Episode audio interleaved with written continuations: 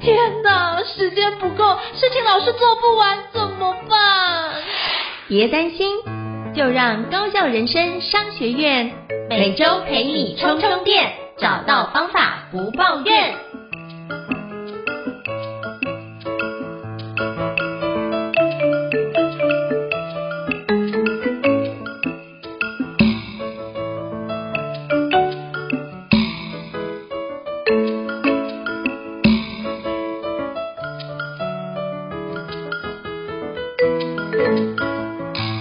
伊森老师，想跟您请教一下，我们今天要聊哪一本国际新书呢？今天呢，想要跟大家聊一本比较是谈论自律、谈论突破自己、谈论如何克服困难，然后的一些有点励志，但是也告诉大家一些具体方法的这样的一本，教我们如何自律。如何挑战自己的书籍，他的中文暂定的翻译书名叫做《刀枪不入：掌握自我，战胜逆境》。它的作者是这个大卫·戈金斯。他呢有一段蛮经典的故事，就是他原本呢其实是一个体重超重，然后在生活的心理、身体上有一些问题的一个人。然后有一天他立志觉得自己要加入这个海军陆战队，然后他就透过那段时间，然后去研究一些方法，尝试去。怎么在一个几个月的短时间之内，可以改变自己的，包括身体、心理的某些条件，然后去克服那个困难，然后最后顺利的通过这个加入海军陆战队的考试。然后当他有了那样的经验之后呢，他之后也常常去在军队里面很多的活动，很多的。事情上面尝试不断的去挑战自己，然后挑战自己可能的弱点，挑战自己原本可能做不到的地方，成为一个有点像是在辅导大家如何克服逆境、战胜逆境，然后也如何能够有效的自律的一位这样的教练。然后他就把他的这样的一个生命的经历，然后跟他里面。他所采取的一些具体的方法，或者一些心态的调整的技巧，写成这一本书。它的英文书名叫做 Can't Hurt Me，就是有点像是任何事情都不能伤害我。然后它的暂定的中文翻译叫做刀枪不入。然后有一个关键的这个出发点，然后跟我们谈的前一本国际新书其实有点像，就是他说我们的很多困境可能来自于周边的环境，或者是周边的人物。但是呢，说到底，就算那些环境改变。那些人物离开，老实说，我们都不一定能够奇迹式的解决问题，甚至一段时间之后，你会发现问题依然存在。为什么呢？因为真正的问题可能来自于我们自己的心魔。所以呢，如果我们要能够有效的能够不断的突破自己，或者挑战那些困难，最重要的是必须培养一个足够强大的这个自我。那他在这本书里面就举了一些具体的这个或者关键的原则跟方法。那我跟英成老师也挑出三个关键的这个重点来跟大家做这个分享。我自己就抛砖引玉来跟大家先介绍他在书中提到的第一个重点。他的重点其实都很平实，但是我觉得很贴切，不一定是什么很那种高举的大原则。比如说他讲的第一个关键，我觉得我们每个人确实都应该思考看看。他说叫做学会接纳不适应的感觉，学会接纳我们的不适感。我觉得这个。这句话对我们来讲，我觉得其实是蛮有启发的。其实我自己看起来都蛮有启发的，因为你有没有发现，有时候你在做一些事情的时候，你会常常觉得奇怪，我怎么就是一直想拖延啊？或者说，诶，我在做这件事情的时候，我就觉得好像是哪边不对劲，好像哪边不舒服，好像哪些步骤、哪些人、哪些外在的环境或什么让我觉得这个很讨厌，或者说。我自己在实践一个目标的过程当中，我常会怀疑自己，就是说啊，我这样做真的做得好吗？我这样做真的做得对吗？我真的可以写出很好的文章吗？我真的可以做出很好的报告吗？我这个产品会不会最后失败呢？他说，首先第一个，我们要能够掌握自我，战胜逆境。第一个很具体的关键技巧就是，这种不适应、不舒服的感觉是永远都会存在的。即使是最成功的人的心里也会存在的，所以我们要先学会的第一个步骤，不是从此以后没有这种不舒服的感觉，从此以后再也不焦虑，不是这样，而是学会接纳这种不舒服的感觉，学会接纳这种不适感。他说，如果我们想要突破自己，达成更大的目标，老实说，那些焦虑跟忧郁的感觉是不会消失的，而且当你的目标越大，你就会越焦虑，这反而才是正常的。当你希望你的目标再做得更好。你就会发现，你比之前更焦虑了。当你这件事情成功了，但是你不想停留在现在，你想把这件事情在下次再做出一个更优化、更最佳化的成果，那你就会开始焦虑。你就想说怎么办？我上次还有什么地方还没有做好？然后我我觉得还有什么地方不足？然后这种焦虑、忧郁的感觉不会消失，为什么呢？其实学会接纳这种不舒服的感觉，因为这代表你正在追求一个有可能对你来讲更有价值、更大的目标，所以你要学会接纳。这种不舒服的感觉，但是学会接纳这种不舒服的感觉，也不是说叫我们完全就是不顾风险的脱离舒适圈，然后总之去挑战所有的危险。他说也不是这样的意思，而是我接纳有这种焦虑、有这种忧虑的自己，但是我透过有效的思考，我透过有效的具体的一些技巧跟方法，尝试去找到焦虑跟忧虑背后的某些挑战，然后尝试去解决问题。去解决这些挑战过程当中，我们会一直持续的有担心、有害怕，但是最后我们发现，诶，其中有些挑战我是可以跨得去的。于是慢慢我们就会培养出一种信心，甚至我们开始觉得欣然的接受这种焦虑，欣然的接受这种害怕，甚至学会享受这样的心情，就是说啊，诶，我现在这么焦虑，哦，太好了，那是因为啊，当然太好了，应该不至于啦，就是说，诶，我现在这么焦虑了，但是有可能是因为。我正在面对一个有办法让自己升级的这样的目标，那我应该在这个过程中去适应它，去接受它。但是呢，也不是不顾风险的冲进去，而是说，所以这表示我现在需要动动脑，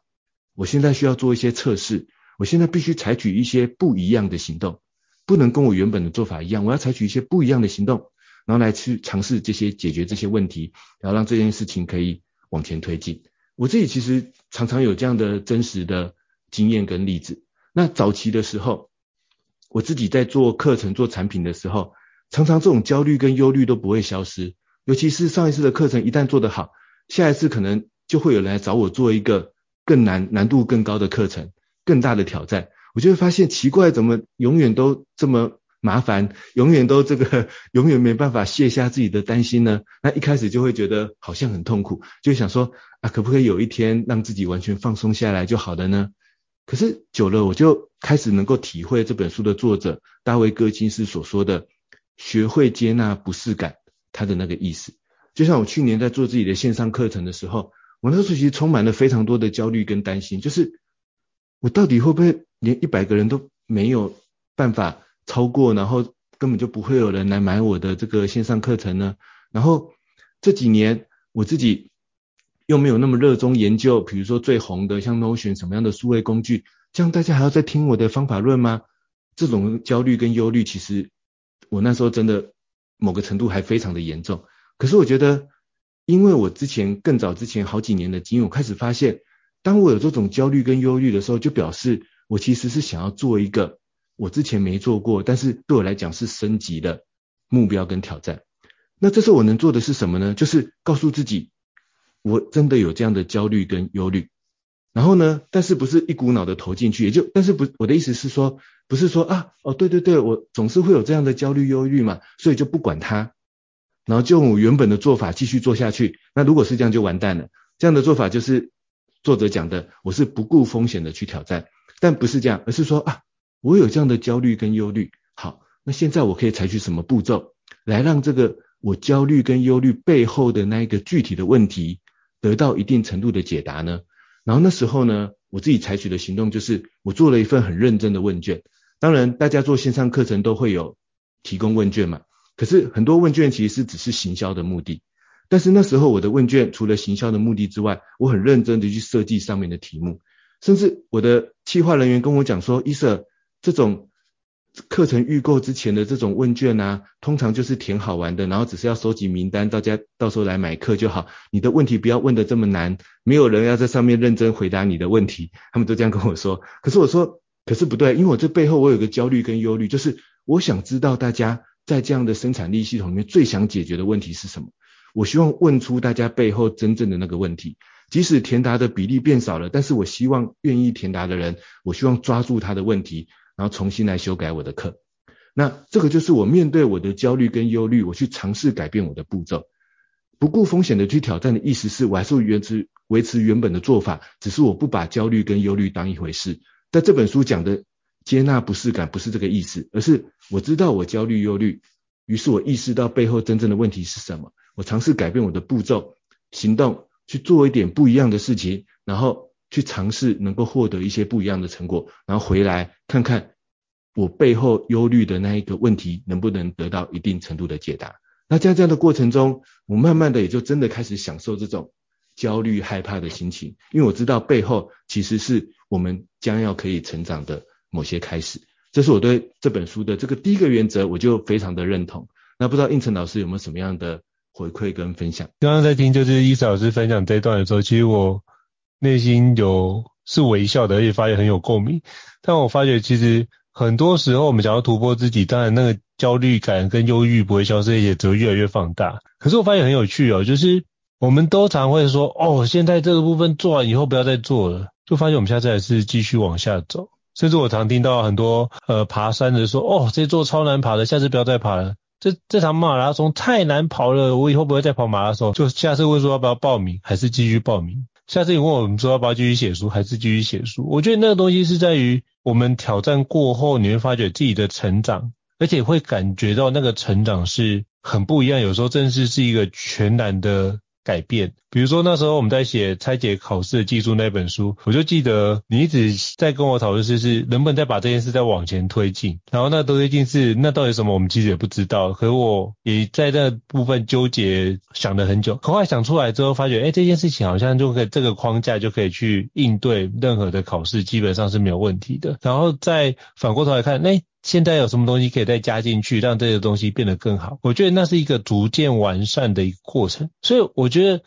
为什么会持续往下前进，是在于或者明明知道这个是不适感，可是我还愿意挑战，是因为我们很清楚知道那就是一个历程。的其中的一段过了之后，我们再回过头来看这件事情，你会发觉很多时候是一种云淡风轻，但也代表一件事，我们的能力也得到更好的提升，才会有云淡风轻的感觉。如果你依然是在水深火热，那基本上你就觉得哦，不如这件事情不要再出现就好了。那也代表就是我们经过这样的淬炼，得到更多的一个成长。而这里面就提到也不是不顾风险，所以我觉得像我之前就得到一个很重要的结论，就是六个字。不伤根不伤身，只要你不会伤害到你的根本，那你就可以去多多的去投入其他的可能性的发展，都是一个很好，因为你已经把风险考虑进去了，并不是一股脑丢进去。比如说，哦，看到台积电涨到多少钱，所以你就一股脑全部全压 all in，这并不是用这种就是比较情绪化的或是感觉性的反应，而是我们知道风险在哪的地方，我们如果做更详细的考量跟盘算，然后会把很多的。负面的状态给考虑进去，我觉得这就会让我们的相关的配套措施更加的周延。所以我觉得接纳不适感是接纳这不适感，但是我会想的是如何让这不适感可以消失，或者是我如何可以让这不适感用更好的方式承接起来。那你会想的是如何去避免掉它，或者这是找到更完整的解决方案。我觉得这个不适感反而是一个很好的开启的礼物。当我遇到这样的不适感的时候，我通常会思考的是，诶，后面通常。好事就即将发生，比如说像很多时候写书写到很不适感的，经常是什么？就是已经快要写完的状态，你要告诉自己，哎。还有大概两成状态还没完成，然后就告诉自己，哎，对，加油一下，你这样子也是写到这个类似卡关哦，所以你只要再坚持下去，就可以往下展开。所以我觉得对于不适感这件事的解读是很关键。当你觉得这不适感，你觉得哇，这个东西我真的撑不下去了，对，我就是写不出来了，算了。你这时候的解读就会让你自己没有然后，因为就没有继续往后写的状态，你就不会成书。可是如果你学会诠释不适感，不只是接纳它，而是重新诠释说，哎，当我遇到这不适感的时候，人家所说的就是行百里路半九十，那这样的状态就是我快要达到我的目标，所以我只要再愿意坚持一下下，基本上这件事情就会克服掉，那个不适感就会消失不见。那我就会得到其他的成长。那我再回过头来看，这样不适感就是不断的帮助我去突破的一个非常重要的一个讯号。如果你只是把它当做是一个讯号源，它就是一定会出现。你就当出现的时候，你就觉得啊哈，我终于出现了。那接下来我就离我要达到的目标这件事情不远了。所以我觉得反过头来用这样的角度来看，其实是可以让不适感成为一个好的讯号的产生。所以不只接纳它，而且可以去重新诠释这样的不适感带给我们的意义感。我觉得这件事情是我想要。Echo 刚刚伊斯老师所提到的一个相关的内容，然后我觉得胤丞老师刚才这段的分享啊，其实就可以延伸到这本要如何打造一个刀枪不入的强大自我的第二个重点，第二个关键的原则。他这书里面提到的是，不要自己给自己设限。那听起来是一样，好像一句很简单的话，但我自己会从一个这样的角度来解读。什么要什么叫做不要自己给自己设限呢？我想的不是说啊，所以每个人是可以有无限的潜能啊，然后不断的超越自己啊。我想的反而不是这个意思。我想的是说，我们不要误以为自己就是一个怎么样的人，然后常常嘴巴里面就说出那个啊，因为我就是怎么样，所以我这件事情一定就会怎么样。比如说，我就是一个爱拖延的人，所以我这种要自己有内在动力的事情，我就一定做不到。然后或者是说，有时候我们是面对别人，比如说我自己常常在亲子教养的阶段里面，我常会避免自己不小心脱口而出这样的话，比如说，诶，你怎么这么爱拖延？你的个性怎么不这么不积极？我会避免自己说出这样的话。一旦我说出这样的话，甚至有时候我会跟主动跟小孩说道歉，因为我觉得这就是在给自己给他人设限，好像你你就是有一个天生怎么样的个性。一个天生怎么样的限制，一个天生怎么样的范围，然后你从此就不能改变了。然后你面对事情，你就是只能够依照你的这种个性，然后你的某些限制、某些范围去行事。但是如果你听完前面那一段，学会接纳不适感的一些具体的技巧，就会发现，其实每个人都是在一个不断调整的过程，在一个动态的不断修正的这个过程当中。像有时候我跟我的太太在讨论小孩的某些可能，比如说。成长的问题，有时候我们会不小心聊到说，嗯、呃啊，奇怪，小孩怎么都这么不喜欢看书，或者是说，哎，怎么回家这么不认真练习学校的某些功课？可是这时候我们就想说，哎，等一下，我们怎么会是这样的想法呢？更好的想法应该是说，哦，那所以我们接下来应该做什么样的调整？我们可以尝试做什么样的步骤的修正，让小孩可以是不是热爱学习？我觉得那反而是其其次，而是说。这个学习怎么样透过一个有效的步骤，让它变成它的一个部分，或者是可以解决，比如说学校老师希望小孩学到的某些问题，或者起码他可以自己相对主动的完成自己带回家的这个作业。那这背后真正的问题不是他到底积不积极，他到底是不是热爱学习？老实说，我觉得好像真的没有什么关系，而是我们有没有设计一个有效的，然后逐步改变的步骤。跟行动的流程，那这是我自己理解作者这边提到的，不要自己给自己设限，它背后的这个意思。作者就有讲到一句话，他说，我们大家都很希望自己或他人成为一个自律的人，但自律不是像打开一个电灯开关那么简单，就是说啊，我现在打开开关了，啪，打开来。好，我现在开始能够自律，从此以后三个月的考试准备，我完全没有任何纠结，然后每天都努力的读书，然后就把这个考试准备完成。啊，接下来有一个半年的专案，我打开那个自律的开关，啪，打开来，从此以后我面对任何问题，面对任何杂事，非常的积极，然后呢，能够每天完全照着我的时间安排，然后去把这个专案完成。只要打开那个自律的开关，我就会成为一个超级英雄。作者说没有这回事。即使作者本身他的故事让人家感觉他是一个那么自律、那么能够突破自我的人，他都说自律不是一个打开开关这么简单的一个事情，就是他不是一个人天生的个性，说说啊啊你怎么你怎么那么自律，然后或者跟另外一个人说你怎么那么不自律，不是这种设限的判断，也不是说啊有一天我脑袋哪根筋不对劲，或者哪根筋对劲了，打开那个开关，我就从此变成一个自律的人，也没有这回事。而是其实就在前面学会接纳不适感的过程中，我逐步的尝试解决一个一个小问题，逐步的调整我的行动，我就会发现我自己可以一直在改变，我自己是一个动态调整的人。这个是我觉得他这边一个很关键的原则，就是如果我们想要掌握一个强大的自我，我们就不要自己给自己设限，因为一旦你给自己设限了，你或许在某些事情上你会成功，但是接下来你会遇到很多不一样的事，你就会发现，因为你设限了嘛，你就会发现。哎，奇怪，为什么环境不照我想的这样呢？为什么这个人不是我喜欢的人呢？为什么这件事情没有跟我想的一样的去执行呢？啊，我就是一个怎么样的人，所以这件事情我就一定只能怎么样？这样反而会让自己在很多时候就是没办法往前的这个自我突破。这是这本书提到的第二个关键的原则，第二个关键的重点。那不知道应成老师有没有什么样的回馈跟分享呢？好，我觉得我想要回馈的部分是在于那个。缓慢且持续的突破，我觉得这件事情是很重要，就是积沙成塔的概念。那我就想起日本之前有一个那个说法是这样，就是如果你每天进步百分之一的话，你经过一年之后，它会变成三十七点八。如果你每天没有进步，可是退步百分之一的话，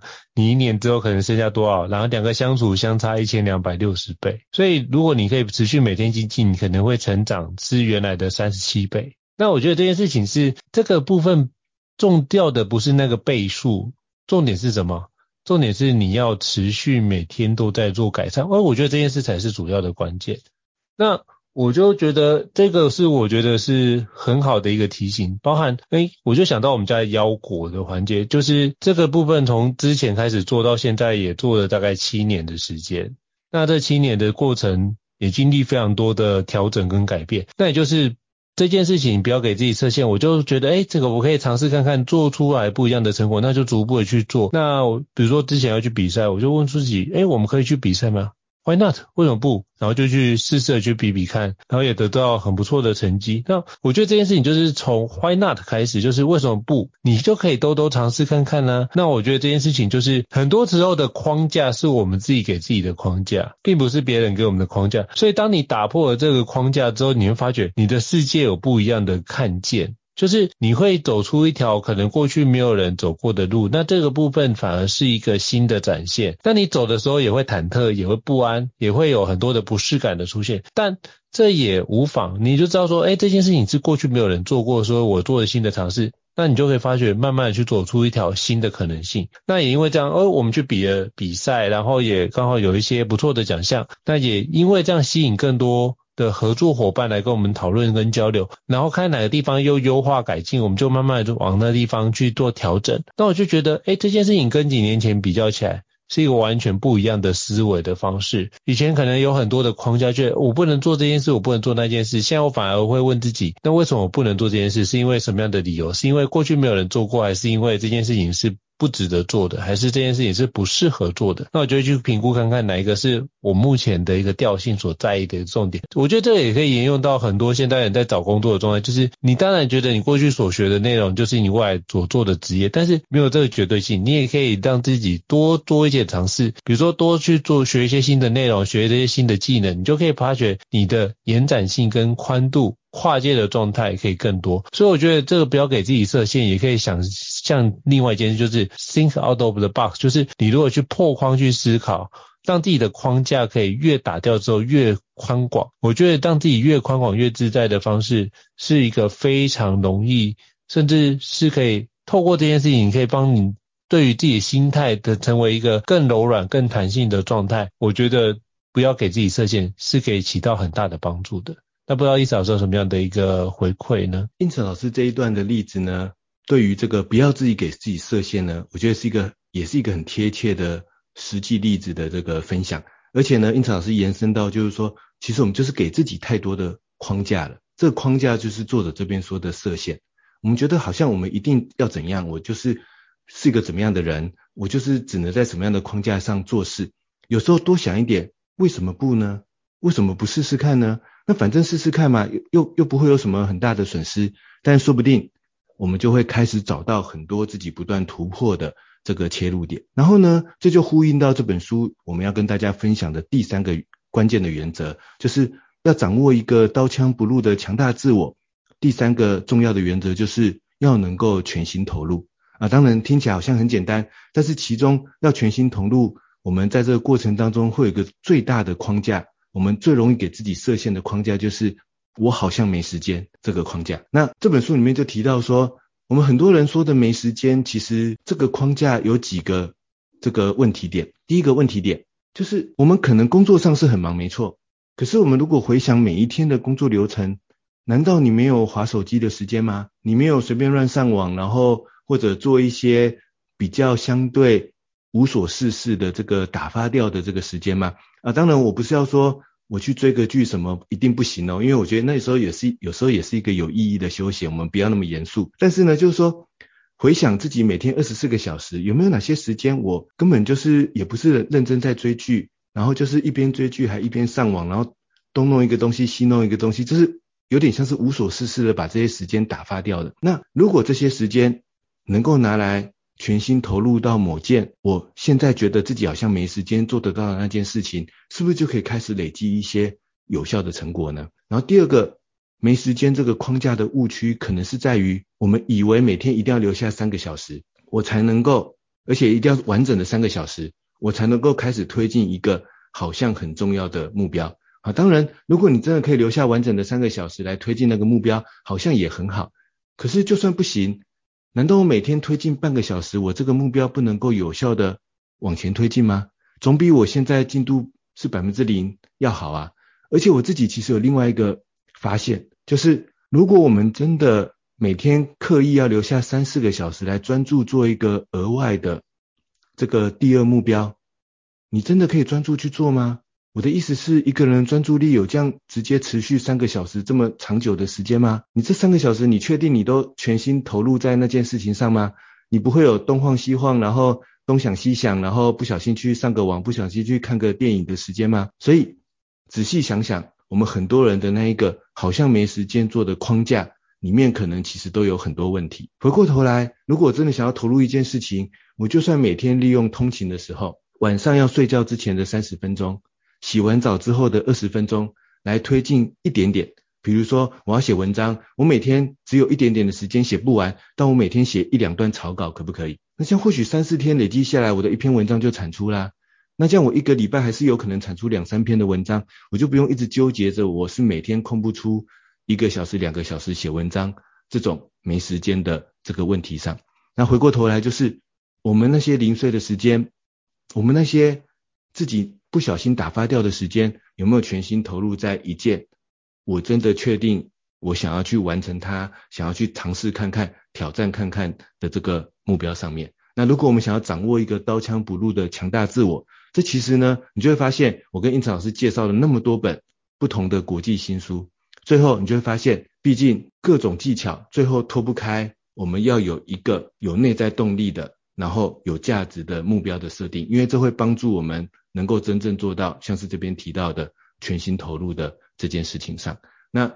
这是这本书提到的第三个重点。不知道胤丞老师有没有什么简单的回馈跟分享呢？好，我觉得刚刚胤丞老师讲的很好，就是没时间是一个借口。我觉得那背后其实代表一件事情，就是不在乎以及完美主义。但我觉得更多的时候是不在乎多一点，是因为你可能想要把这件事做好，但是你并没有实际去操作，而停留在想象的状态，所以那时候你其实并没有打算全力投入。而我觉得这是一个非常有趣的思考的历程，就是因为你想象它很美好，所以你觉得应该会往那个地方去吧，但实际上跟你所想的部分不一样，常常是因为你只是在你想象，但是你并没有实际的做完完整的研究。如果你做完完整研究，你发觉很多事情不如想象中那么的。美好有它的好处，一定会出现它的坏处。可是我觉得也在于没有想的那么清楚，所以你可以多多努力尝试。可是如果你希望全心投入，你就要把它的好处跟劣势都要去分析出来。我觉得这是一个比较健康的做法，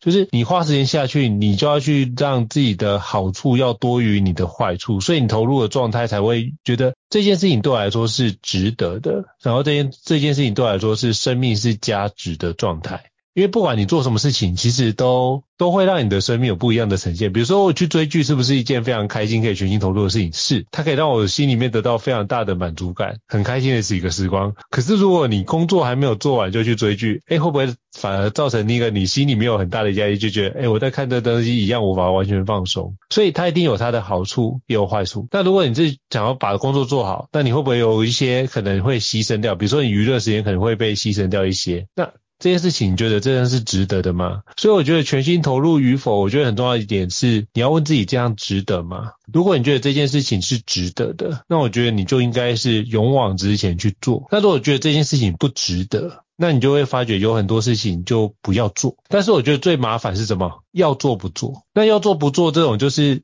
你想要前进，在踩油门的时候，同时在踩刹车。我觉得这件事情才是让你能量消耗最大的一个关键。所以。你要避免自己陷入要做不做的两难局面，要么就是做个判断，做个分析，停下来做个分析，确认一下这件事情是不是你有着期待，是不是符合你的初衷，是不是这件事情有帮你自己的生命带来更大的一个好处。如果有，那就做。那会不会有短期或者是长期的冲击或是风险？这时候必须评估进去。但是你就会觉得说这样子做太理性。可是如果你很多时候经常处于要做不做，我觉得那某程度说明了你的生命历程的状态是走到了就是踩油门跟踩刹车同时在做。那你会发觉不会只是在这件事情呈现，也会在其他的面向呈现出来。所以我觉得反而这时候可以做个梳理，让自己可以更清楚知道哪些东西该踩油门，哪些东西该踩刹车。我觉得这是一个很明确的判断。当你做了决定之后，一定有它的好处或是遗憾状态。那这件事情就只能学习接受，以及如何去让自己可以在那个地方的好处可以更加的往前进，并且得到更多的一个回馈。